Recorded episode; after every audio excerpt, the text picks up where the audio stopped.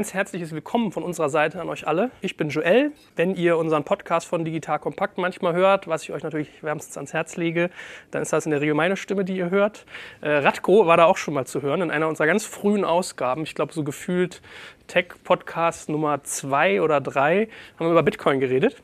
Und Radko ist totaler äh, Bitcoin- und Krypto-Experte, weil er hat mit äh, Bitbond, den ersten, wenn ich mich richtig nicht sogar täusche, ne? den ersten Kreditmarktplatz ähm, gegründet, in dem man wirklich mit Bitcoin Kredite geben kann. Und ich habe mir damals weiß noch, seine Videos angeguckt. Also äh, schaut euch das auch mal an. Ich finde das ganz interessant, wenn man irgendwie so sieht, dass so venezuelanische äh, Stricker teilweise ihre Sachen irgendwie nach Kolumbien rüber verkaufen und dafür Bitcoin benutzen. Das war im Prinzip, wie ich auf Radko aufmerksam wurde. Und äh, beim heutigen äh, Tech Breakfast soll es natürlich nicht nur um Bitcoin gehen, sondern um Cryptocurrencies insgesamt. Was können eigentlich die unterschiedlichen Currencies, also IOTA, Ethereum, bisschen auch was zu Blockchain, wie sind die so entstanden, nehme ich mal an, wirst du auch was machen. Aber jetzt ist äh, die, die Bühne deins. Ähm, viel Spaß, leg los. Vielen Dank, ja, vielen Dank erstmal für die äh, tolle Einladung. Ich freue mich sehr, hier sein zu können und äh, freue mich natürlich immer, wenn sich äh, tech-begeisterte Leute auch für das Thema Cryptocurrencies äh, interessieren. Von daher, ich würde einfach eine, eine, allgemeine Einführung machen, also zwei, drei Spezialthemen eingehen und dann äh, können wir gerne eine Diskussion und Fragerunde daraus entstehen lassen.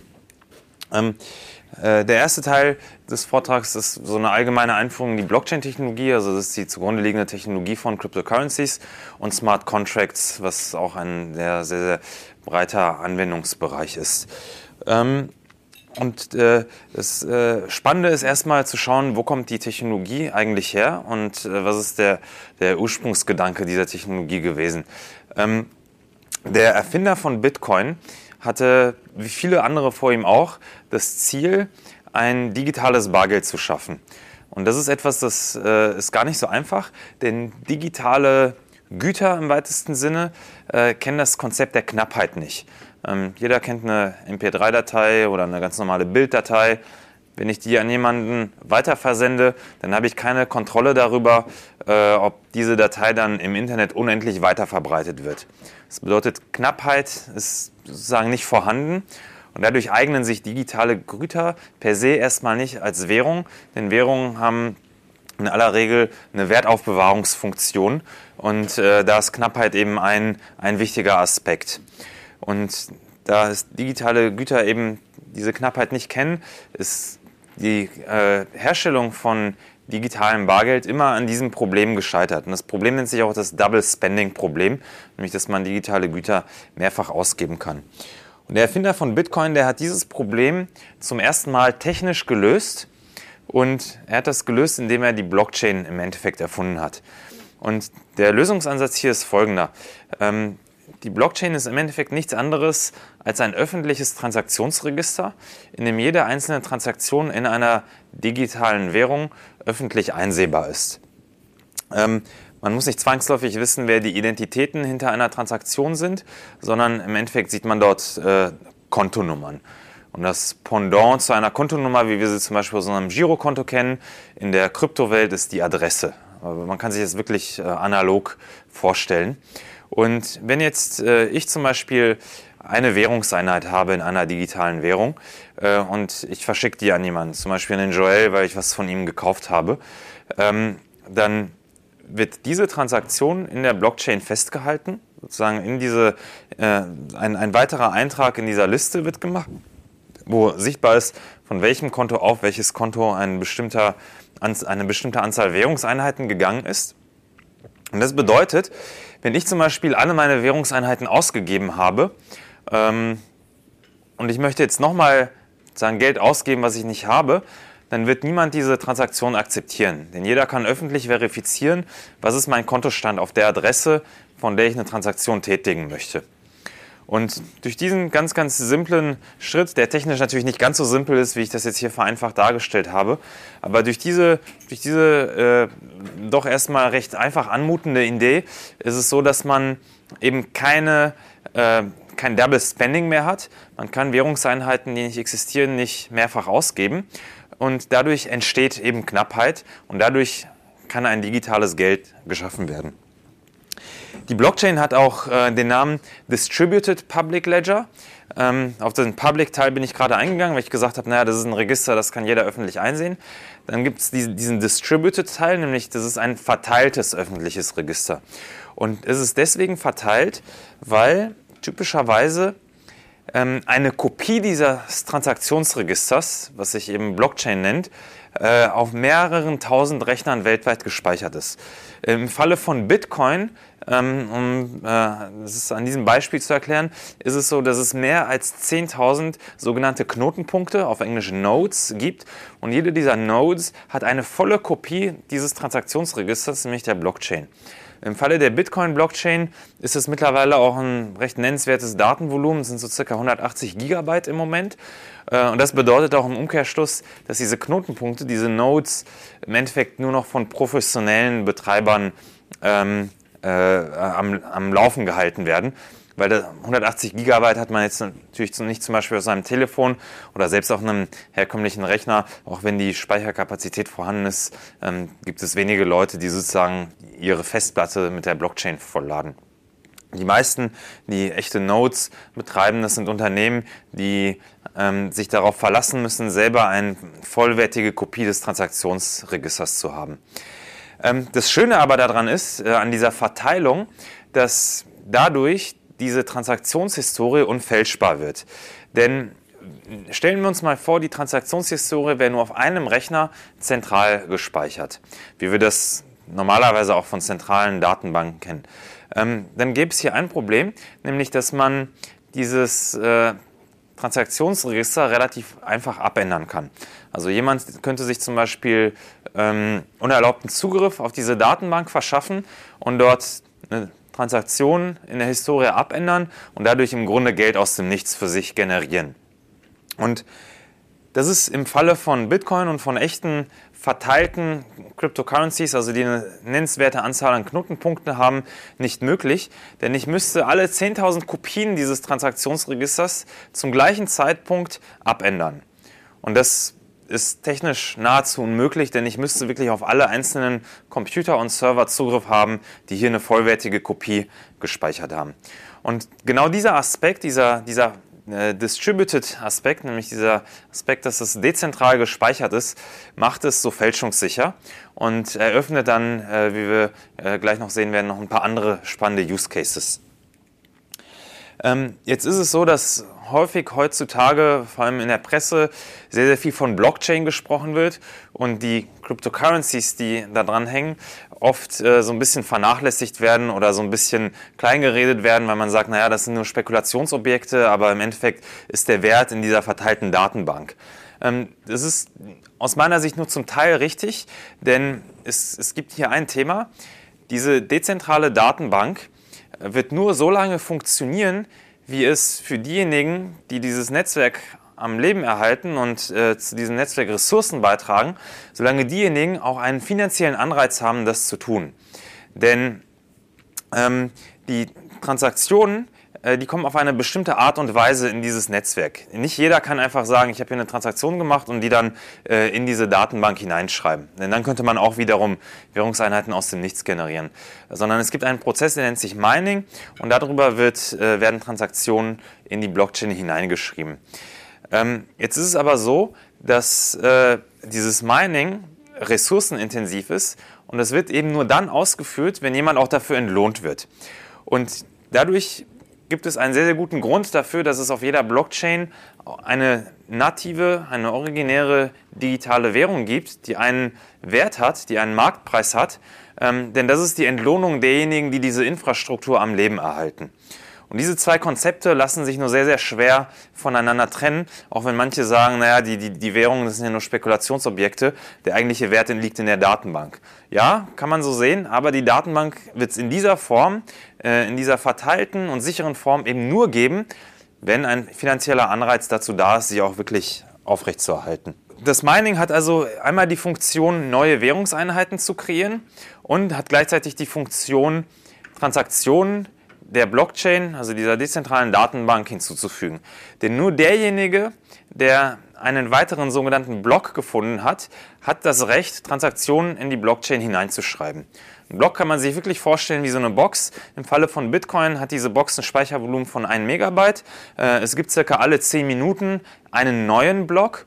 Und derjenige Miner, der den nächsten Block gefunden hat, der hat das Recht, dieses, diesen Speicherplatz von 1 Megabyte mit Transaktionen aufzufüllen. Und äh, das wird er deswegen tun, weil er auch dafür einen finanziellen Anreiz hat. Denn für jede Transaktion, die auf dem Netzwerk stattfindet, gibt es eine kleine Transaktionsgebühr. Und wenn ich jetzt der Miner bin, der sagen, eine weitere Transaktion, die gerade stattgefunden hat, aufnimmt und sie in den nächsten Block reinschreibt, dann bekomme ich die Transaktionsgebühr, die dieser Transaktion anhängt.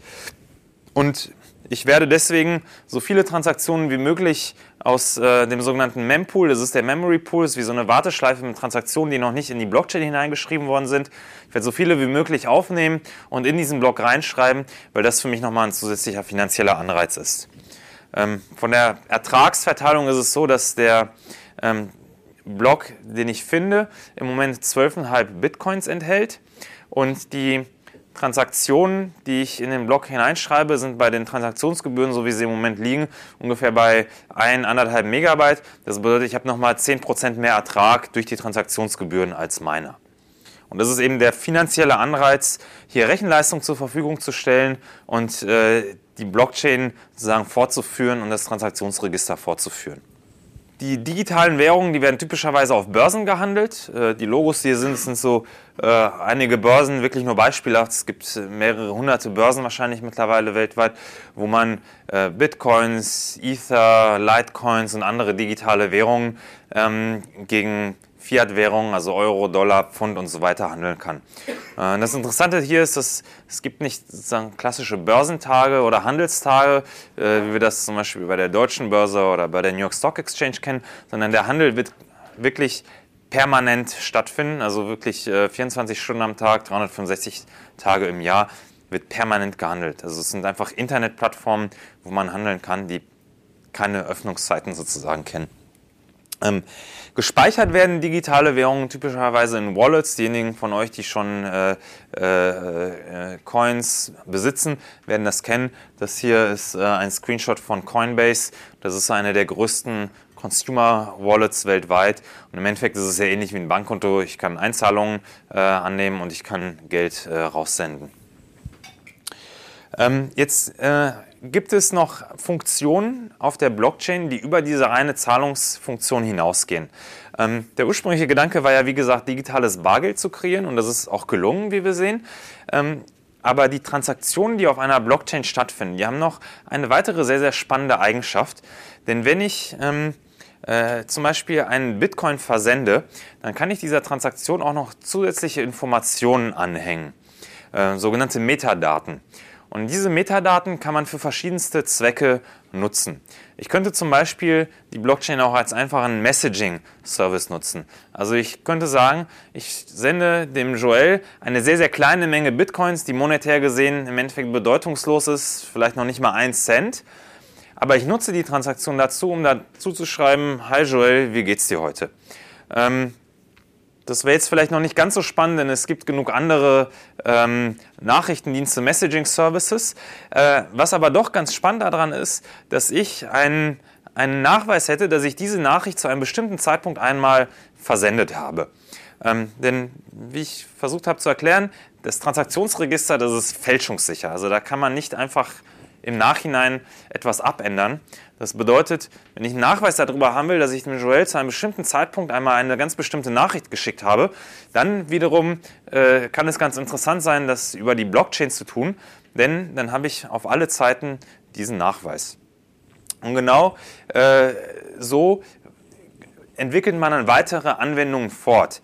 Denn was ich auch tun könnte, ist, ich könnte nicht einfach sagen, ich nutze das als Register, um dort irgendwas einzutragen, wie eine Nachricht, sondern ich könnte auch sagen, ähm, ich mache jetzt eine, eine Transaktion so, dass sie noch ein anderes Asset repräsentiert.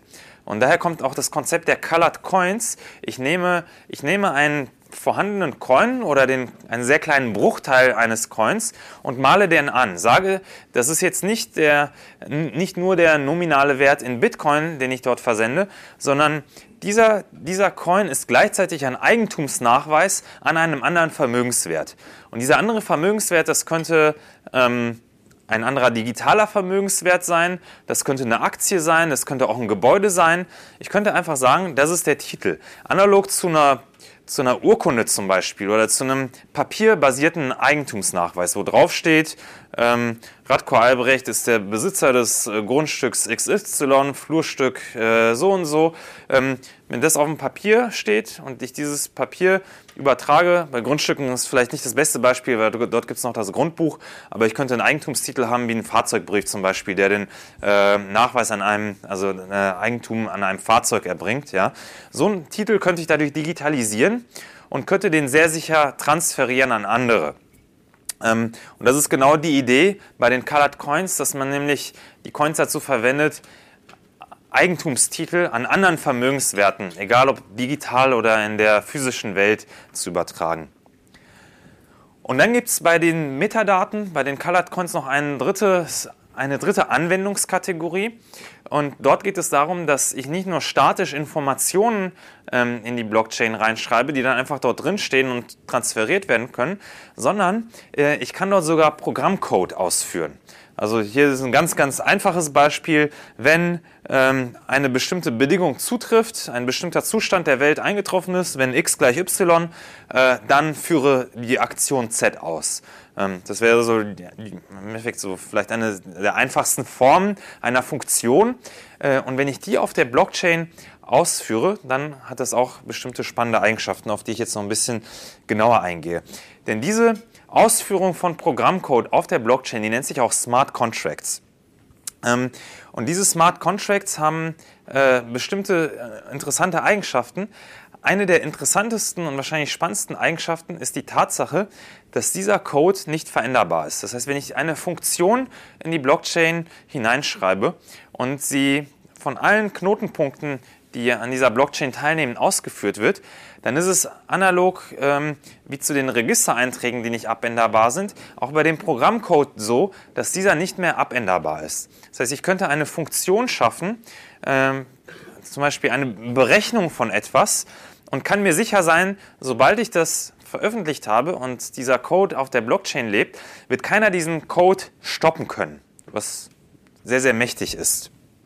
Ähm, Jetzt muss man bei Smart Contracts zwei äh, Arten von Smart Contracts unterscheiden. Denn der Begriff Contract, Vertrag, impliziert, dass es sich in irgendeiner Form um einen Vertrag handelt. Das ist aber leider nicht immer der Fall. Der Name ist ein bisschen irreführend. Es gibt den sogenannten Smart Contract Code und das bezeichnet einfach erstmal die Tatsache, dass ich einen Programmcode habe, und das kann auch ein sehr, sehr simpler Programmcode sein, der auf der Blockchain ausgeführt wird. Und dadurch bezeichnet man solche Programmcodes auch als Decentral Applications.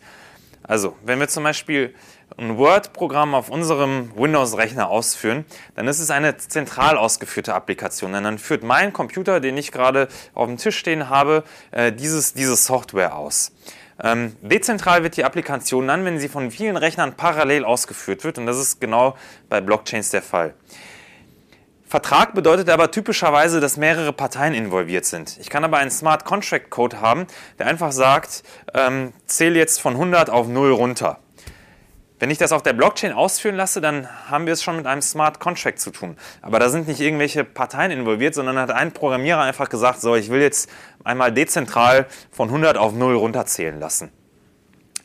Sobald wir verschiedene Parteien involviert haben, sprechen wir von einem sogenannten Smart Legal Contract oder zumindest ist es sinnvoll, dann von einem Smart Legal Contract zu reden, denn dann haben wir das, was wir klassischerweise unter einem Vertrag verstehen, nämlich Vertragsparteien, also mehrere Parteien einigen sich auf etwas, ähm, zum Beispiel einen Eigentumstransfer und im äh, gleichen Zug dann eine Zahlung als Beispiel. So, und wenn man das auf einer Blockchain ausführt, dann hat man es mit einem Vertrag im klassischen Sinne zu tun, der aber eben ausgeführt wird als dezentrale Applikation. Denn die Smart Legal Contracts, das sind immer auch Decentral Applications, weil sie eben auf der Blockchain existieren.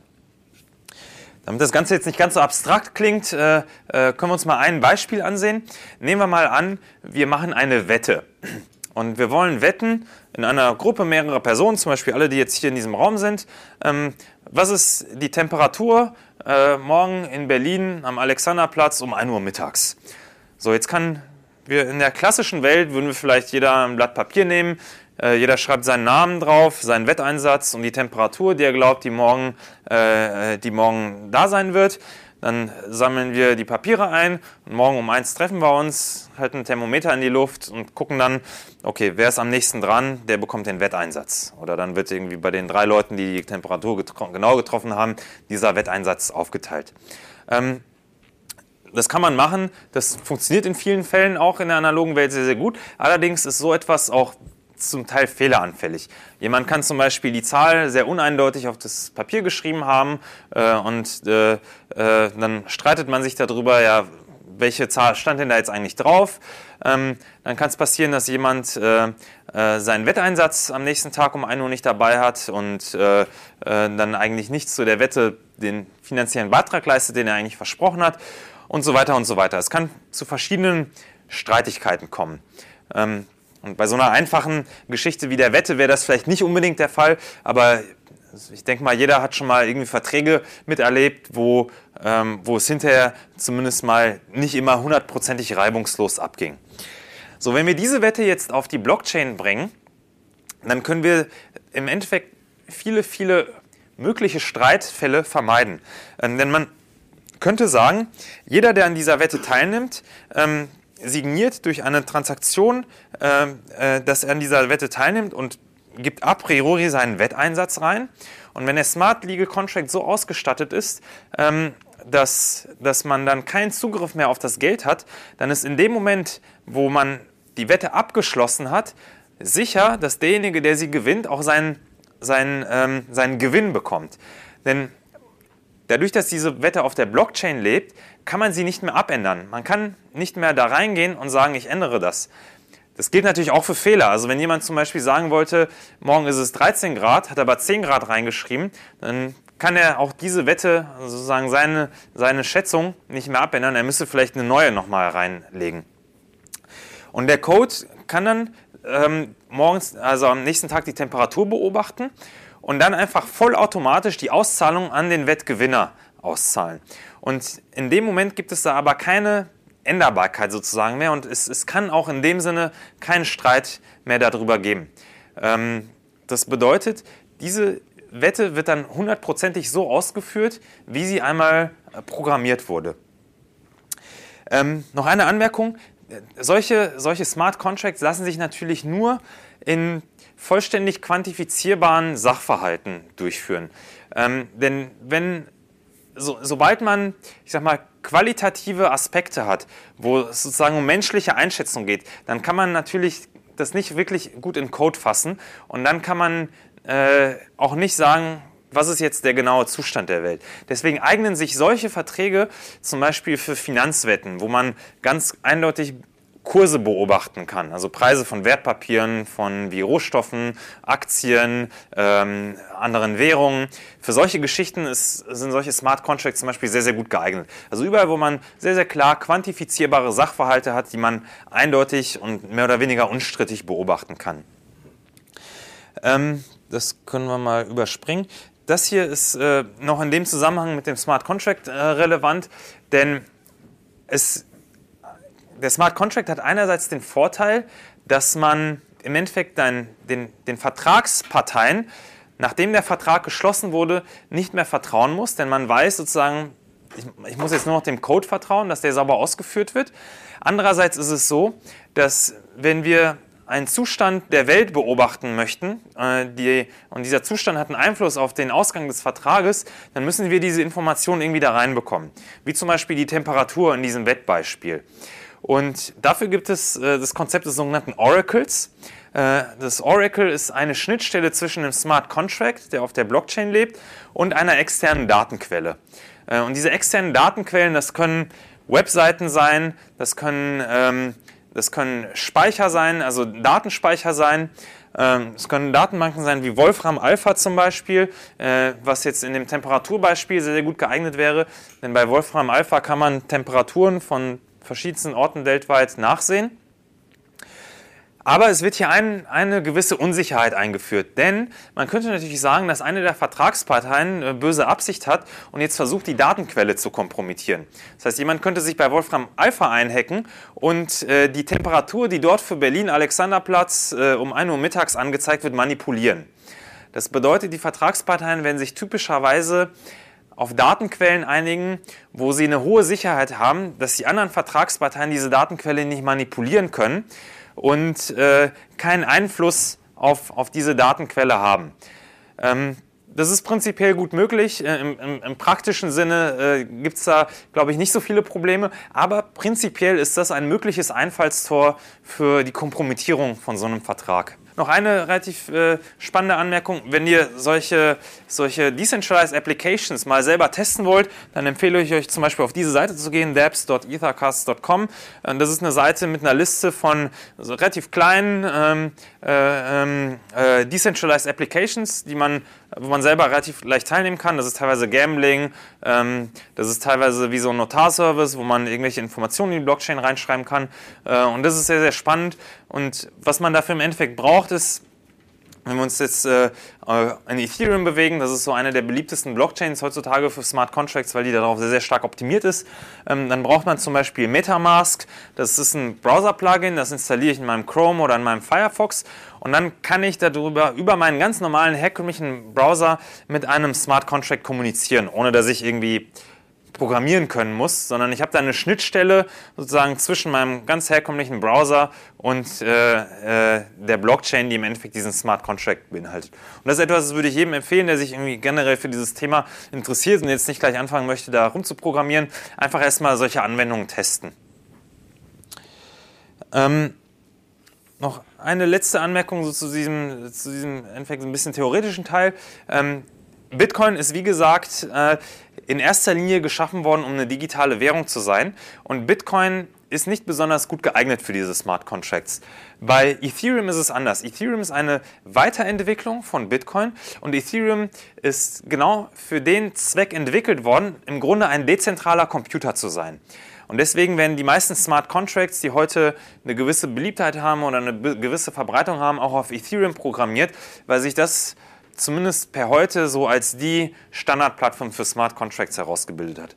Aber es gibt viele, viele andere, ähm, die im Endeffekt Ethereum Konkurrenz machen und die dort äh, ähm, eine Plattform sein wollen für Smart Contracts. Keine hat bis jetzt geschafft, äh, äh, so eine Scale zu erreichen im Sinne von Nutzern und Programmierern, die das, äh, die das verwenden. Aber es gibt auch gegenüber Ethereum technische Fortentwicklungen, ähm, die teilweise vielleicht in einigen Aspekten sogar besser sind als, Ethereum, aber einfach noch nicht so die Marktliquidität erreicht haben.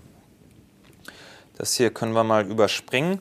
Noch, ähm, noch, eine, noch eine relativ wichtige Folie und ich glaube, dann können wir wirklich in so eine Fragenrunde schon übergehen. Ähm, äh, ich weiß nicht, ob ihr diese Seite kennt, die heißt CoinMarketCap. Ähm, äh, und das ist eine Liste aller digitalen Währungen nach Marktkapitalisierung. Ähm, Marktkapitalisierung ist einfach, äh, wenn man alle Coins in einer digitalen Währung aufsummiert und äh, mit ihrem Marktpreis bewertet, den die gerade an einer Börse hat, dann hat man die Marktkapitalisierung. Und bei Bitcoin ist es so, dass das nach wie vor äh, die digitale Währung mit der höchsten Marktkapitalisierung ist. Aber direkt danach kommt schon Ethereum äh, mit ca. 82 Milliarden. Und ähm, Bitcoin war lange, lange Zeit die digitale Währung, die mit Abstand äh, äh, die höchste Marktkapitalisierung hatte. Aber im Zuge vor allem der Smart Contracts, deswegen bin ich auf das Thema so ein bisschen intensiver eingegangen, weil das etwas ist, was sich im Moment sehr, sehr massiv entwickelt. Äh, und im Zuge dieser Entwicklung der Smart Contracts ist Ethereum immer beliebter geworden und hat im Sinne von Marktkapitalisierung zu Bitcoin aufgeholt. Äh, und es wird sehr, sehr spannend sein zu sehen, wie sich das Ganze entwickelt, denn ähm, Bitcoin bekommt aus technologischer Sicht sehr, sehr starke Konkurrenz. Bitcoin hat nach wie vor den Vorteil, dass es äh, die meiste Abdeckung gibt an Börsen, wo man Bitcoins kaufen und verkaufen kann weltweit. Ähm, das Handelsvolumen ist sehr, sehr groß. Wir können sehen, dass das äh, 24-Stunden-Volumen, die Folie ist ungefähr letzte Woche erstellt worden. Da war an dem Tag gerade das Handelsvolumen bei ca. 16 Milliarden, Milliarden Dollar. Und ähm, bei Ethereum ist es nur noch die Hälfte davon äh, äh bei ca. 7 Milliarden Dollar. Ähm, so, aber je höher das Handelsvolumen in einer digitalen Währung, desto desto mehr Marktteilnehmer gibt es und desto schwieriger ist sie wegzukriegen, ja, weil sehr, sehr viele Leute eben diese Währung handeln. Ähm, ich glaube aber, dass es sich so entwickeln wird, dass Bitcoin von sozusagen diesem prozentualen Vorsprung äh, bei der Marktkapitalisierung noch ein bisschen weiter abnehmen wird, weil es eben so viel Konkurrenz gibt, äh, die technisch wirklich eine starke Fortentwicklung ist. Da hinten der Herr hat sich schon länger gemeldet. Nochmal zu deiner vorherigen Ausführung. Äh, wie kann ich abschätzen, wie viel von dem Trading-Volumen dort Spekulation sind und wie viel, sag ich mal, echte Anwendungen, wie zum Beispiel ko kommerzielle Anwendungen oder Smart Contracts? Das wird sehr, sehr schwer festzustellen sein, ähm, denn ich kann zwar in die Blockchain hineinschauen und sehen, dass sozusagen äh, Ether von A nach B gegangen, aber ich habe keine Möglichkeit festzustellen, was ist der zugrunde liegende, die, die Ratio hinter dieser Transaktion. Wollte da jetzt jemand kaufen, weil er glaubt, dass der Kurs steigen wird? Oder hat da jemand gerade einen Smart Contract abgeschlossen und musste deswegen Ether transferieren? Das wird sehr, sehr schwer abzuschätzen sein. Ähm, ja, leider kann man es gar nicht viel anders beantworten. Das ist eine valide Frage, die wird häufig gestellt. Leider gibt es nur keine also richtig passende Antwort darauf. Ja, sehr gut, mein Lieber. Ich danke dir ganz herzlich. Ja, danke euch. Das Geile bei dem Thema ist, man lernt immer noch was dazu. Ne? Man meint, alles schon gekannt zu haben und dann kommen nochmal zwei, drei, vier Aspekte. Auch wenn man sich seit fünf Jahren mit dem Thema beschäftigt, entdeckt man noch täglich Neues. Also es ist äh, im Endeffekt wie das Internet selber. Ja. Es ist einfach eine breite Technologieplattform äh, und man kann da beliebig tief einsteigen und man wird fast nie bis zur Talsohle kommen.